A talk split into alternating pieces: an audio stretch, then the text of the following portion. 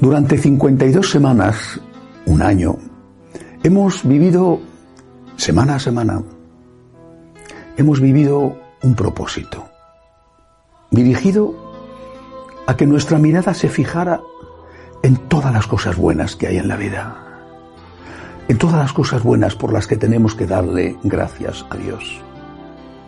Acosados y a veces aplastados como estamos por las malas noticias, por lo que no va bien.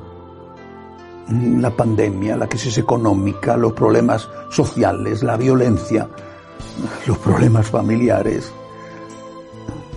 Corremos el riesgo de caer en la desesperación, en la depresión y de vivir dándonos pena a nosotros mismos y lamentándonos por todo lo que va mal sin darnos cuenta de que hay muchas cosas que siguen yendo bien.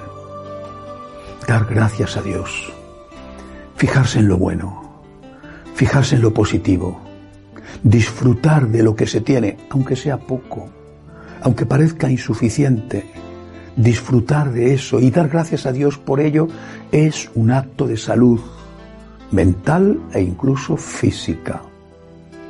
Eh, He intentado, por eso, durante estas 52 semanas que han llegado a su fin, he intentado dirigir la mirada al Dios del amor, al Dios de la misericordia, a los dones de ese Dios tan variados.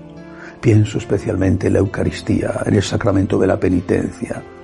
Pienso en el don inmenso de que la Virgen María es nuestra Madre y también en los dones materiales, la salud, la que sea, el dinero, el que sea, la casa, la que tengamos. Pienso en todo eso y creo que si nos damos cuenta del don que hemos recibido y damos gracias por ello, lo vamos a conservar. Estoy convencido de que lo que no se valora se pierde.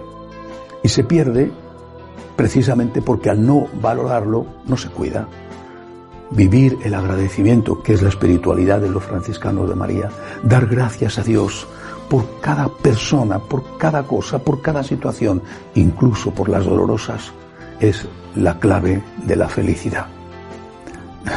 enseñar a agradecer es enseñar a vivir. Lo dijo el Papa Benedicto XVI. Enseñar a agradecer es enseñar al corazón a respirar. Que no se nos olvide nunca por muy mal que vayan las cosas, Dios existe, Dios nos ama, Dios no nos ha abandonado y no nos va a abandonar. Hay vida eterna y tenemos más motivos para dar gracias que para quejarnos. Que Dios les bendiga.